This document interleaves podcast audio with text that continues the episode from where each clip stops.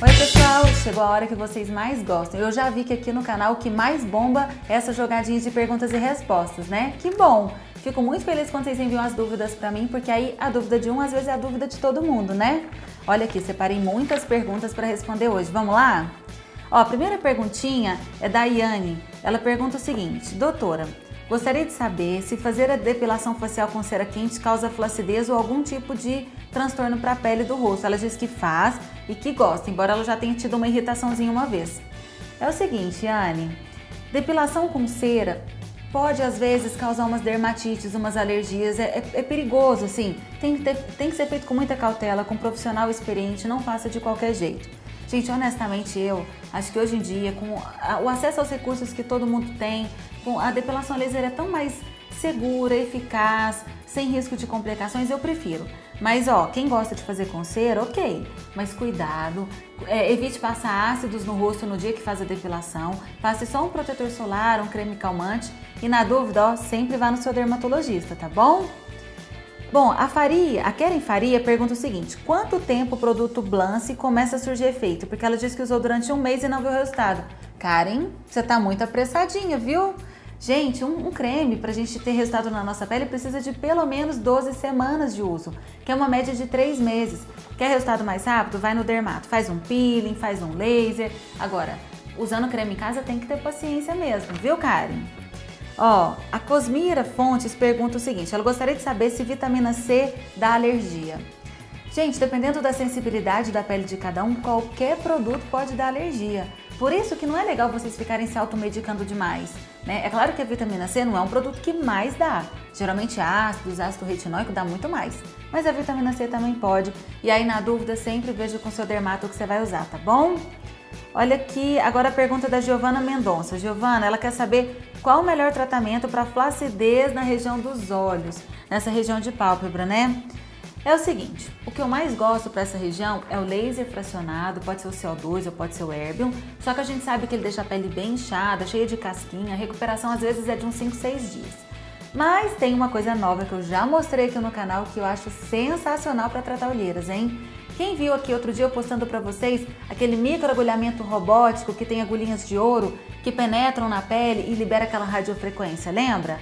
Postei esses dias. Gente, esse, esse tratamento ele é excelente para trabalhar a flacidez e a vantagem é que a pele recupera em dois dias. Às vezes um inchaçozinho no dia seguinte, mas depois está tudo ok, dá para trabalhar, dá para fazer maquiagem à vontade.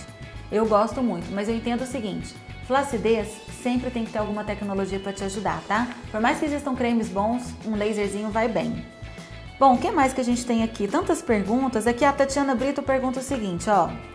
Quem tem melasma pode fazer a fotodepilação no busto, que é a depilação a laser ou fotodepilação? Tatiana, pode, mas atenção meninas, tem que ser feito com responsabilidade. Eu sempre falo para vocês o seguinte: os equipamentos, as tecnologias do mercado, elas podem ser utilizadas, mas o resultado depende de quem dirige a máquina. Depende de não usar uma energia, uma fluência muito alta. Sua pele não pode estar muito sensível com o uso de ácidos, então tenha cuidado. É importante ter um protocolo de cuidado no dia a dia, de um clareador, um protetor solar. Isso o seu dermatologista vai te passar. Seguindo todos esses cuidados, a chance de você ter sucesso é muito maior. Agora, se você não usa um creme clareador correto, se a energia usada no seu tratamento for muito alta, pode piorar o melasma. Então, sempre cuidado, tá? A Thelma, vamos ver. A Thelma Viana, ela pergunta o seguinte: ela diz que está com vontade de se render ao Botox. Demorou, Thelma. Mas tem receio. Receio de quê, gente? Eu quero saber o que sugere para linhas de expressão acentuadas na região da testa. Ah, não, Thelma, tem dó. É, é ótimo, não precisa ter medo de nada. Gente, quando a gente está falando de rugas de expressão, são rugas que aparecem quando a gente se expressa, quando a gente levanta a sobrancelha, quando a gente sorri. E para isso não tem creme que faz milagre não, tem que fazer toxina botulínica, né? Essa aplicação dessa toxina vai relaxar esse músculo e aí quando você levantar a sobrancelha, ó, não enruga nada e fica super natural. Gente, eu faço há quase 10 anos, recomendo e não fica exagerado. É só saber fazer com o profissional correto e sem exageros, tá? Thelma, larga de medo, você não sabe o que você está perdendo. Gente, ó, vamos ver quem mais. Aqui é a Joelma. Joelma Said. Ela pergunta o seguinte. Ela fala assim, doutora Cíntia, fala sobre o escurecimento das regiões da virilha, perianal e axilas. Qual o tratamento que você pode indicar?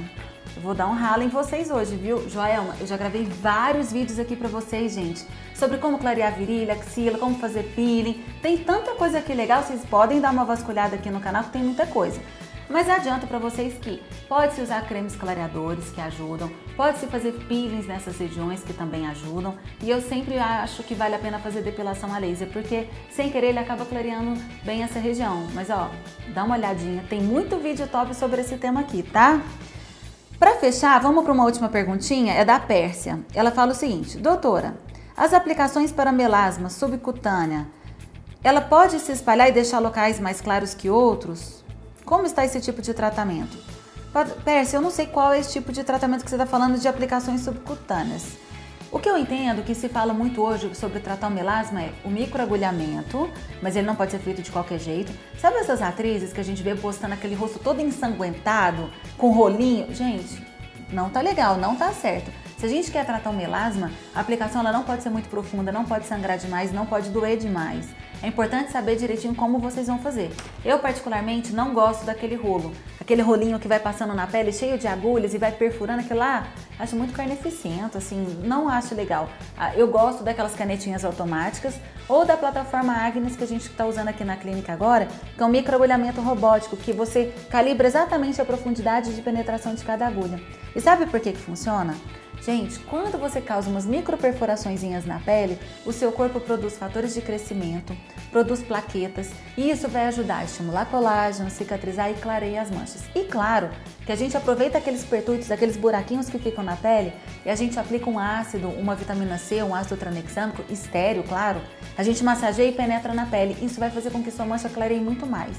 Acho que vale a pena sim, é uma novidade, é uma tendência, só que só tem uma desvantagem desse tratamento, gente. Ele é totalmente técnico dependente. Depende totalmente da forma como a pessoa vai aplicar em você. Se aplicar direitinho, dá sucesso. Se não fizer, pode ser um desastre, tá? Então sempre cuidado. Eu sempre falo aqui para vocês, as dicas são para ajudar vocês a se cuidarem, mas nada, nada substitui a orientação do dermatologista de vocês. Sempre confiem nele e procurem locais adequados para se tratar, tá bom? Gente, eu vou ficando por aqui, mas eu prometo que esse mês tem mais vídeos de perguntas e respostas. Fiquem ligados, tá? E curtem, quem gostou, curte, compartilha, é muito importante para mim. Um beijo, gente!